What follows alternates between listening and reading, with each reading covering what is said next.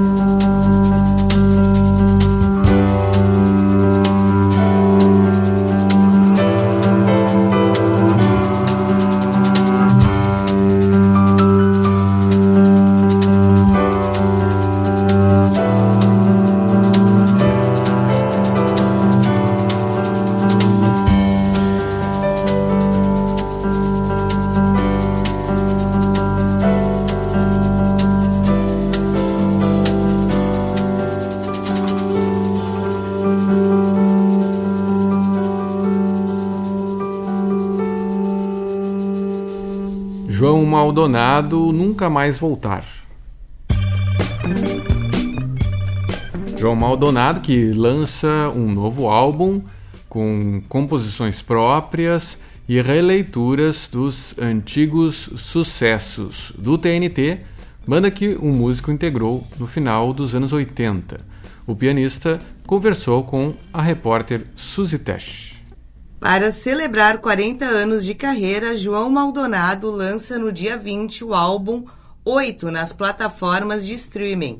Além de composições próprias, o álbum traz releituras de sucessos. Sua trajetória é marcada do rock ao jazz.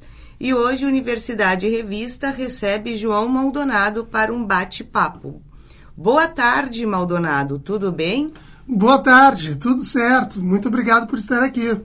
João, conta sobre o novo disco que será lançado dia 20, né, nas plataformas de, de streaming. Então, esse disco ele foi gravado em duas sessões, eh, em dois shows, né, no caso. É, um foi no Butiá, que fica em Viamão, né, na beira do rio, e o outro foi no 373, que é uma casa top de espetáculos aqui em Porto Alegre, né, principalmente da música instrumental. E é um disco instrumental de jazz, que tem músicas próprias, composições minhas, é, composições do disco que foi premiado, né, o Beauty, composições do Solitude, tem uma composição do Solitude bem interessante que eu toco só com baixo acústico, e tem uma música, uma composição nova para sexteto, né? Hum, foi, ficou muito bacana. São oito músicas e oito músicos que participam até um dos motivos de ter colocado o nome oito no álbum, né? Oito músicas, oito músicas e o oito caído, né, de lado, no horizontal, quer dizer, né, o, o, espaço-tempo, né, infinito. refere ao infinito. Então, é mais ou menos isso. E quem são os músicos, os oito músicos que te acompanharam no disco? Então, é Amari, o, o Amaury Ablanovski, que já me acompanhou no outro, no sax alto, Diego Ferreira no sax tenor, o Cristiano Ludwig no sax tenor também, e a Nana Sakamoto no trombone, uma japonesa que está morando aqui há alguns anos já, é, tocando trombone de vara. O Jean Becker no trompete, Miguel Terreira no contrabaixo e Daniel Vargas na bateria, né, o Dani Vargas. E o processo de produção do disco, como é que foi? Foi durante os shows, a gravação, ao vivo? Na verdade, eu fiz um ensaio para cada show. É, sendo que o primeiro show, a Nana Sakamoto e o Diego participaram, de, eh, no segundo eles não puderam participar, eles estavam viajando, eles estavam tocando no navio, ficaram um ano inteiro tocando no navio. E, e o, o Ludwig, o, o Cristiano Ludwig, uh, veio junto com, com a Mauri. A ideia era sempre manter um sexteto. O primeiro sexteto foi com trombone, sax tenor e trompete, e o segundo foi com tenor, sax alto e trompete. Então deu uma, uma pequena variação, mas sempre eu, eu tentei manter o, o sexteto básico, né, instrumental, aquele, aquele sexteto do, do, do hard bop, digamos assim, né? Que é o, o sax tenor, o alto e o trompete. Ou o trombone. Do rock ao jazz, como é para você celebrar esses 40 anos de carreira?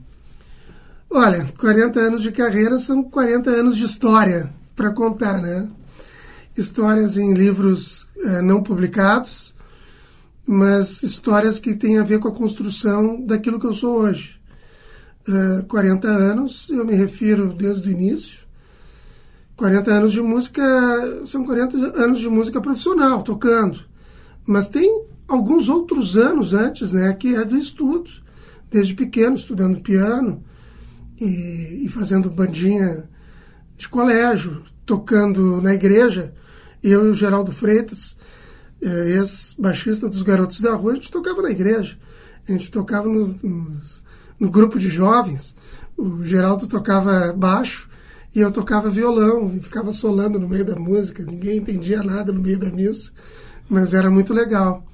E depois a gente foi, enfim, o Geraldo entrou na, no, nos garotos e eu entrei no TNT, o que foi muito interessante, né? Os dois desde, desde sempre juntos e cada um para uma banda de rock. O meu início no rock não, não foi no TNT, né? Ele foi é, em banda de garagem.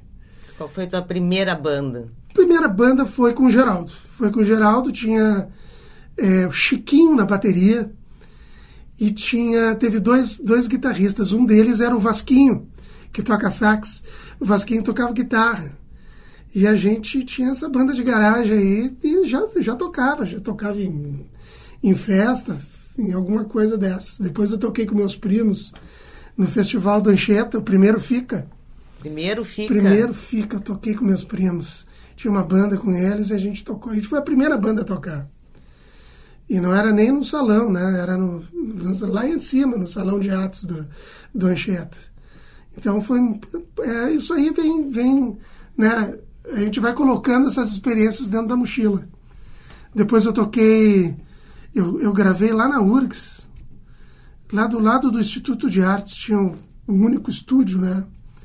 E eu gravei uma música de blues com Suspiram Blues. Eu produzi a música para eles tocarem na Bolívia. Moreirinha no, no Moreirinha e Suspiram Blues. Blues. E eu fui com eles para Bolívia. Isso era o Barão que produziu? O Barão estava produzindo e o Barão foi junto. Ah. O Barão foi junto, a gente estava na mesma, no mesmo quarto de hotel. Uma situação inusitada que tu passou ao longo desses 40 anos de estrada. Puxa vida. Cada uma. Ah, sei lá. São tantas histórias, eu estou tentando me lembrar aqui, mas. As situações inusitadas é quando tu vai tocar num show. A gente foi tocar um show em Santa Catarina, com TNT. E a gente viajou até lá. E o show era para começar às duas e a gente começou a tocar às cinco da manhã. Isso é muito inusitado. Isso é horrível, porque tu não dorme, tu tem que ficar esperando. E depois tu, tá, o que, que a gente vai ficar fazendo aqui? Pegamos as coisas e voltamos. Então isso é muito inusitado. Outra história inusitada, a gente parou numa dessas viagens também com o TNT. A gente parou, a gente resolveu nadar no Rio Uruguai. Numa parte do Rio Uruguai, né? Uhum. E a gente foi nadar. A gente nadou, depois voltou, todo mundo voltou molhado pro para o ônibus e, e, continuamos. Então era muito legal, tem sempre, sempre história, sempre se matando de rir. É, por exemplo, para São Paulo para gravar o terceiro disco, a gente ficou um ou dois meses, se eu não me engano, é, no hotel, tudo pago pela gravadora, né? E era um hotel bem no centro de São Paulo e a gente gravava de segunda a sexta.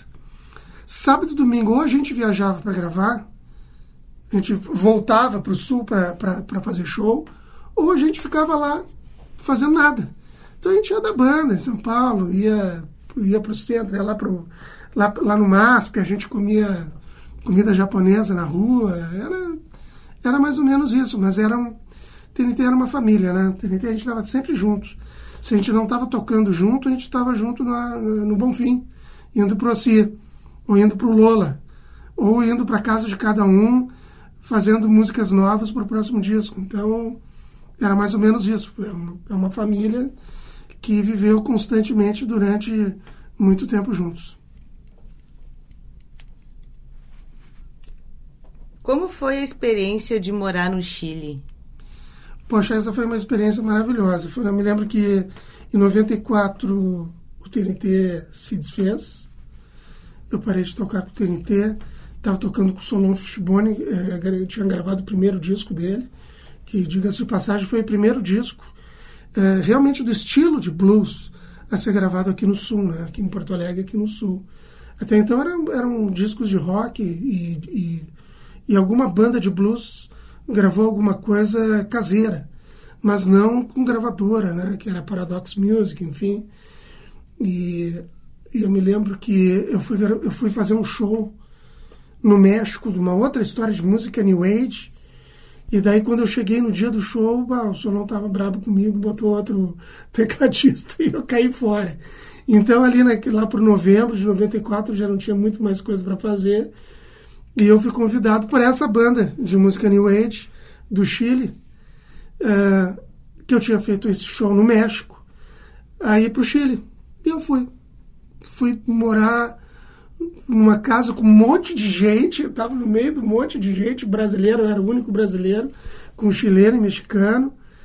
E ali eu aprendi a, a falar espanhol, a escrever. E foi muito legal. Eu levei meu teclado, levei guitarra, levei violão. Acabei tocando, acabei vendendo tudo para sobreviver. Mas toquei na noite lá e acabei gravando dois discos. E fui considerado o melhor guitarrista de blues de 98.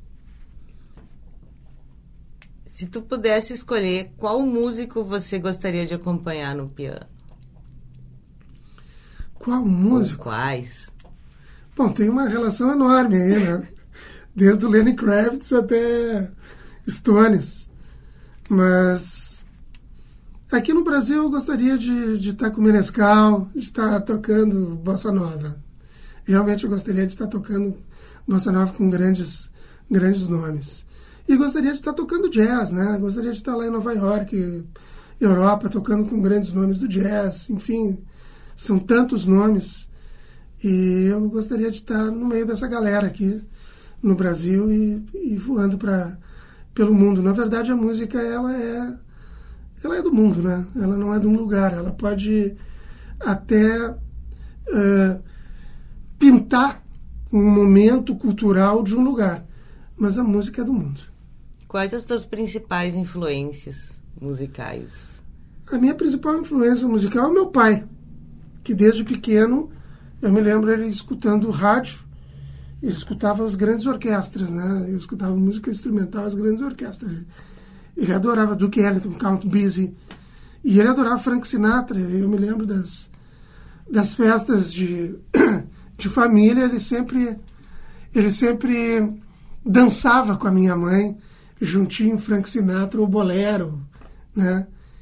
Então eu sempre escutei isso. Isso é o, é o grande é o grande barato da minha casa foi isso e os discos que a minha mãe me deu dos Beatles. Quando entrei no piano, aos sete anos de idade, a minha professora não sabia tocar Beatles, ela tocava música erudita. E eu fiz essa escola, durante nove anos, a escola de música clássica.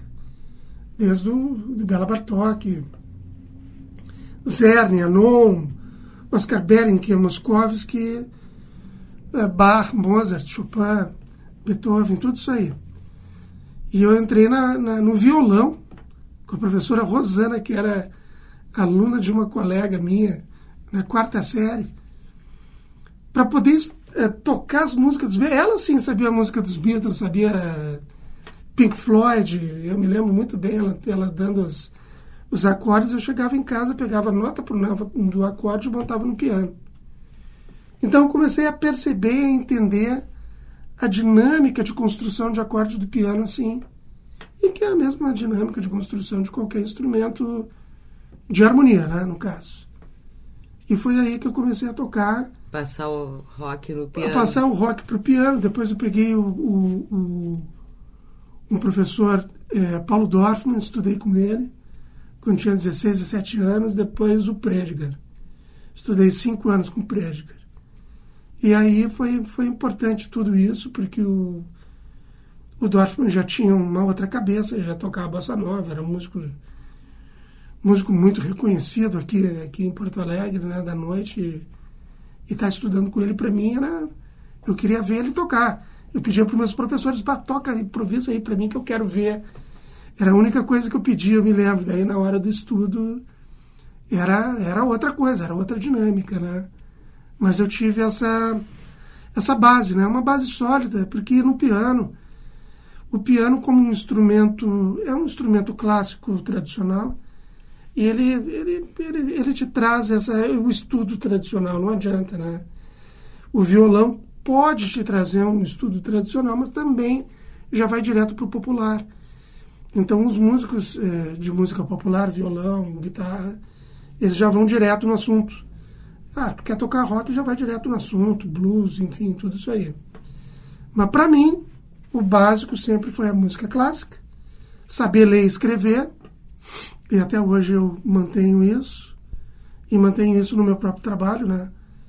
É tudo escrito, por exemplo, para fazer, para gravar esse disco, foi tudo escrito, né? Eu passei todas as minhas os meus rabiscos para todos os músicos, eles também rabiscaram algumas coisas e estava tudo ali.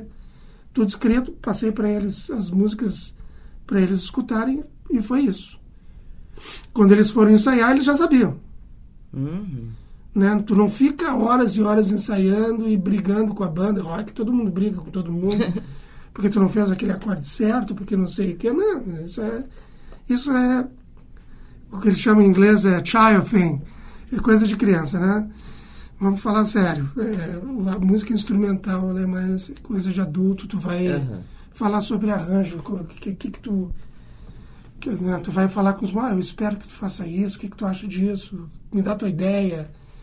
E é, é uma questão democrática. É a música mais democrática que existe no mundo é o jazz. E nesses 40 anos que tu passou por diversos gêneros musicais e viajou bastante também, uh, como é que tu vê hoje em dia no Brasil o cenário cultural? Como é que é trabalhar no Brasil com música hoje em dia? Olha, a cultura sempre teve forte. Toda a nossa cultura sempre foi forte. Não importa o governo que entra e se tenta destruir a cultura ou não. Né? Porque a cultura ela é ela é do povo, ela é da rua. Ela também é da academia. E a academia está entendendo agora e está começando a abraçar a cultura do povo e da rua. Isso que é, que é a beleza. Então eu sempre acreditei, eu sou extremamente positivo no sentido que de, de que a cultura caminha, ela vai continuar caminhando. Agora, se tu me perguntar de cultura e de mercado, isso é uma outra coisa. O mercado uh, tem, tem um, uns dizeres do Herbie Hancock que fala sobre o jazz, que ele fala o seguinte, que antigamente o jazz tocava nas rádios, o jazz tocava em todos os clubes, o jazz tocava em tudo que era lugar. E daqui a pouco ele saiu desse lugar e deu espaço a um outro tipo de música, aonde o que era mais importante era como tu ia te portar na música e de que forma tu ia aparecer na música do que propriamente a música. Então, o mercado ele ditou esse tipo de cultura. E esse tipo de cultura ele funciona em tudo que é lugar, através dos meios de comunicação, através da rádio, daqui. Mas, é, por outro lado, a música popular, é, a nossa música brasileira, vamos falar de bossa nova, vamos falar da nossa música do, do, interior, a nossa música folclórica, né, o folk songs nosso, ele tem força, ele continua, ele continua. E a parte do mercado, né, que o, muito bem o, o universitário, né, essa música tentou pegar para si, é, não é, não faz parte. Não é, isso aí é uma cultura de momento, uma cultura de mercado. Ela pode buscar algumas raízes da música folclórica lá de São Paulo, lá de Goiás, lá de Mato Grosso, de Minas Gerais, mas não é isso, tá?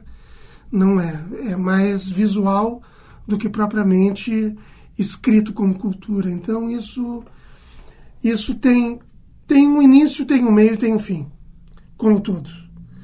E a cultura, aquela que é embasada na, no povo, ela, ela se mantém.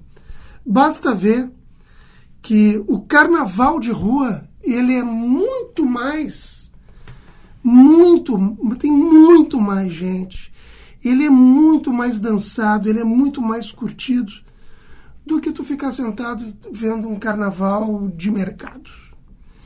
Então o carnaval de rua ele traz a nossa cultura. E nós, como professores, como acadêmicos, a gente tem que levar isso a sério também. A gente tem que trazer, porque isso assina embaixo que é o Brasil. Com certeza. Né? E, e, e lá fora, eles vão nos procurar e eles vão nos perguntar sobre isso. Eu posso tocar tudo de Chick Corea, de Herbie Hancock, Mas lá fora tem milhares de João Maldonado que tocam muito melhor do que eu isso. Mas eu tocando uma bossa nova de Tom Jobim, de João Gilberto, e eu fazendo a minha própria bossa nova para trazer os ares de Tom Jobim, para trazer Menescal, para trazer Carlinhos Lira, que ainda estão aqui, e que a gente deve a eles, para trazer todo esse pessoal, e tem um pessoal novo fazendo isso. Isso é que vale. Isso é que é chegar em Portugal e tocar, tocar na Austrália, tocar na Áustria, tocar aonde for, na Holanda. A gente tocando a nossa música e também a nossa música instrumental é, brasileira, é, a gente está assinando embaixo a beleza do nosso Brasil, né? que, é, que é muito grande, ela é infinita. Nosso bate-papo vai ficando por aqui. Eu agradeço a tua presença, João. Eu que agradeço, Suzy, agradeço a Rádio URGS 1080 AM da universidade. Adoro essa rádio e muito lindo esse prédio, o piano que está ali, é, o estúdio. Parabéns e que essa rádio vá sempre para cima. O Universidade Revista de hoje conversou com o músico e compositor João Maldonado, que lança dia 20 o álbum 8 nas plataformas de streaming. Muito obrigado, Suzy. Até mais.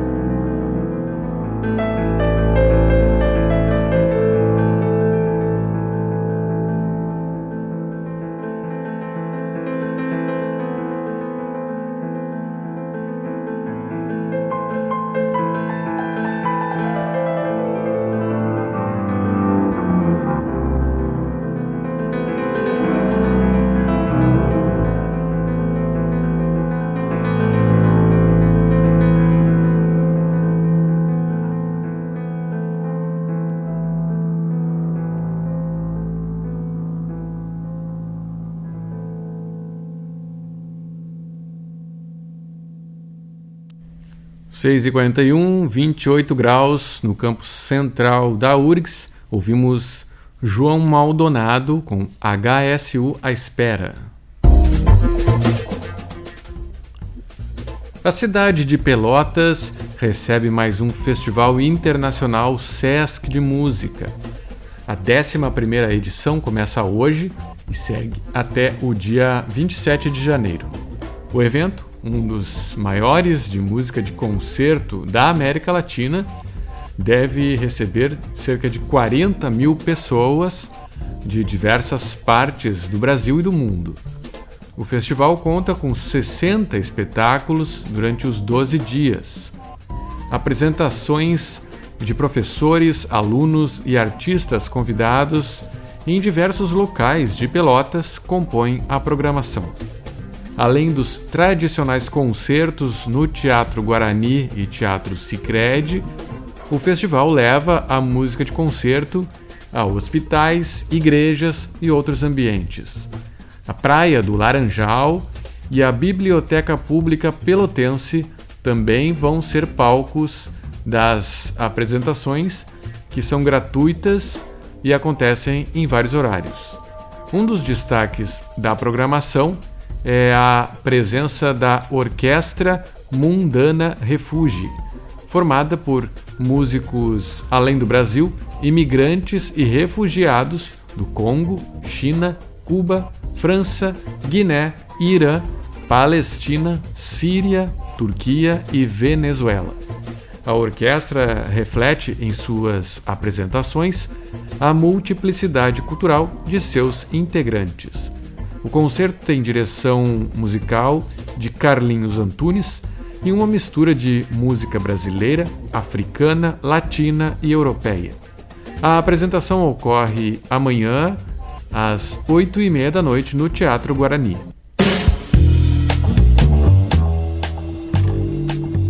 Outra atração do Festival Internacional Sesc de Música ocorre no dia 19, quinta-feira, às oito e meia da noite, também no Teatro Guarani. É a ópera Cavalaria Rusticana, que será apresentada pela Companhia de Ópera do Rio Grande do Sul. O elenco é formado por cantores da cena lírica gaúcha, interpretando a ópera em ato único, cuja estreia aconteceu em 17 de maio de 1890 no Teatro Constanzi, em Roma. Esta é considerada uma das primeiras composições do realismo operístico italiano, ou verismo. No dia 21 de janeiro, às 8 da noite, é a vez do cantor e compositor pelotense Assunção Avendano Júnior retornar à sua cidade natal. Assunção é precursor do choro em Pelotas e uma das figuras mais célebres do ritmo no país. Ele vai apresentar um concerto ao lado da Orquestra de Câmara do Teatro São Pedro, sob a regência do maestro Evandro Maté.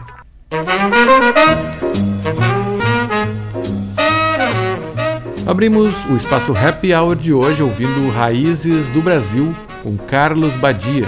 O músico participa da sétima edição do Poa Jazz Festival.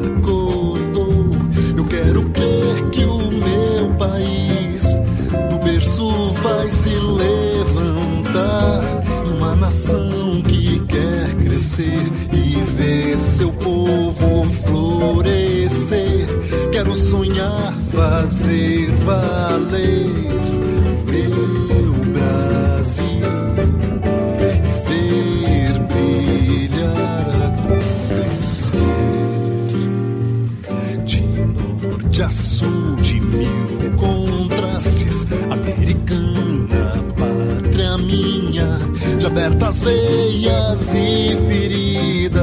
a liberdade vai raiar. Não temos tempo a perder nas matas, águas, gentes, bichos. Quero viver, quero sonhar com meu Brasil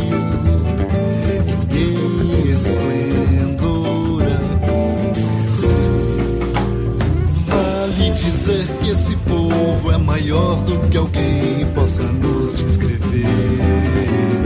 Música, dança com fé, na esperança viver.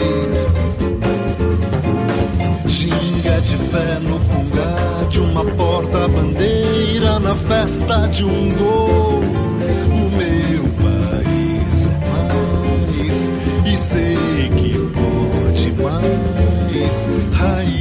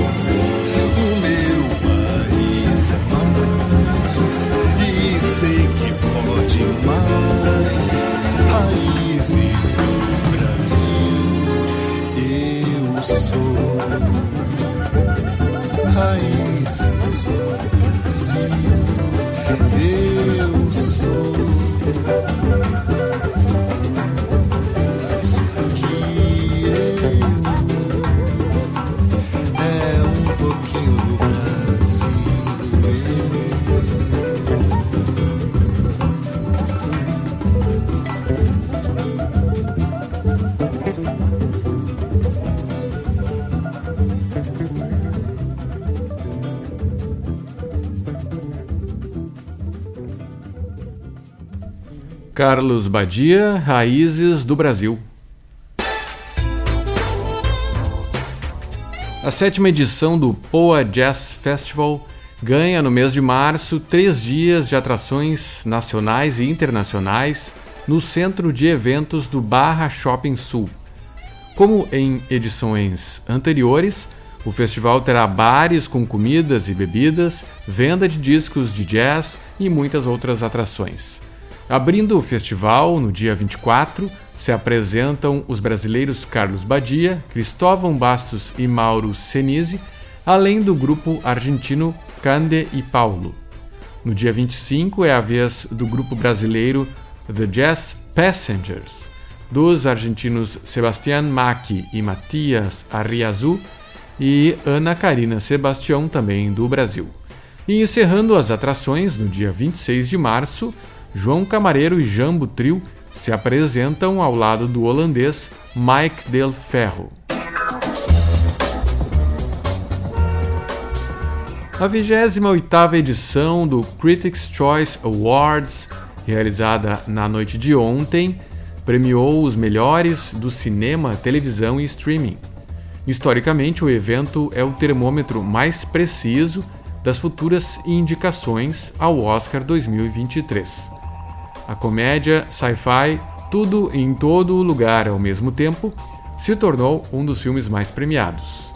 A produção levou para casa o, o prêmio de melhor filme, além de Daniel Kwan e Daniel Scheinert serem condecorados com as estatuetas de melhor direção e melhor roteiro original. Ke Hui Kwan levou a estatueta de melhor ator coadjuvante. Brandon Fraser ganhou na categoria melhor ator pelo seu papel em A Baleia. A atriz Kate Blanchett foi vencedora na categoria de melhor atriz por Tar. Entre os concorrentes, diversos filmes podem ser conferidos nas telas do cinema ou já estão disponíveis para serem vistos em casa pelas plataformas de streaming. Na categoria de melhor filme, Avatar: O Caminho da Água está em exibição nos cinemas, podendo ser assistido em IMAX 3D, sendo esse o melhor formato para se ter uma grande experiência cinematográfica. Também em cartaz nos cinemas está o filme de Steven Spielberg, Os Fablemans. Já Top Gun, Maverick e Elvis podem ser vistos nas plataformas de streaming. Elvis está disponível na HBO, enquanto Top Gun está na Paramount Plus. O grande vencedor da noite, tudo em todo lugar ao mesmo tempo, pode ser visto na televisão, mas apenas por meio de locação digital.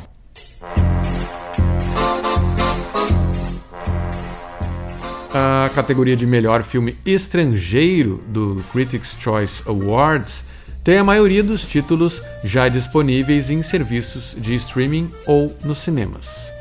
O único que não pôde ser visto a tempo para a premiação foi o belga Close, que estreia apenas em março.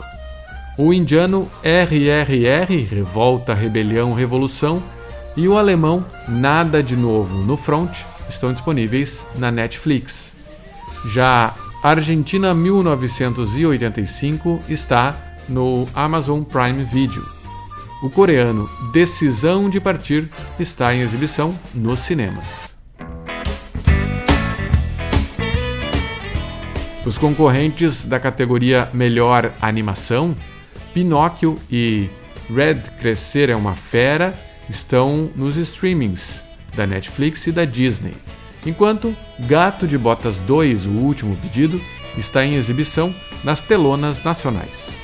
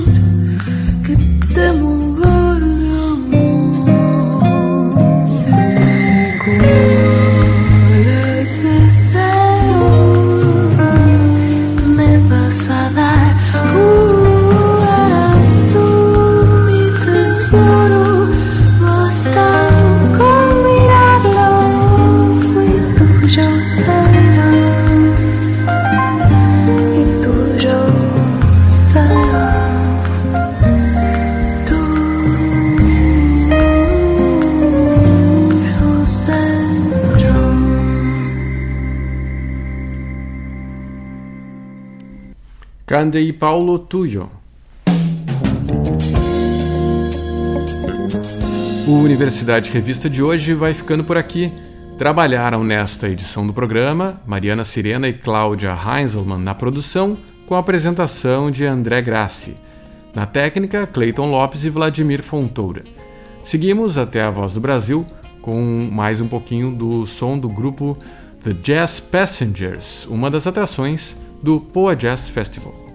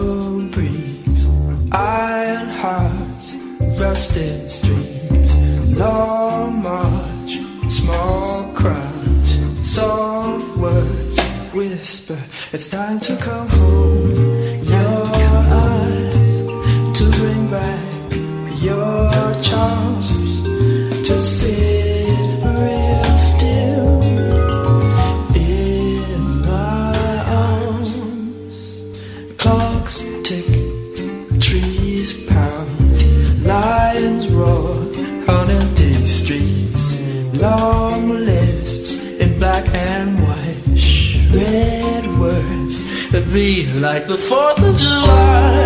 You're home, look at me, you're home.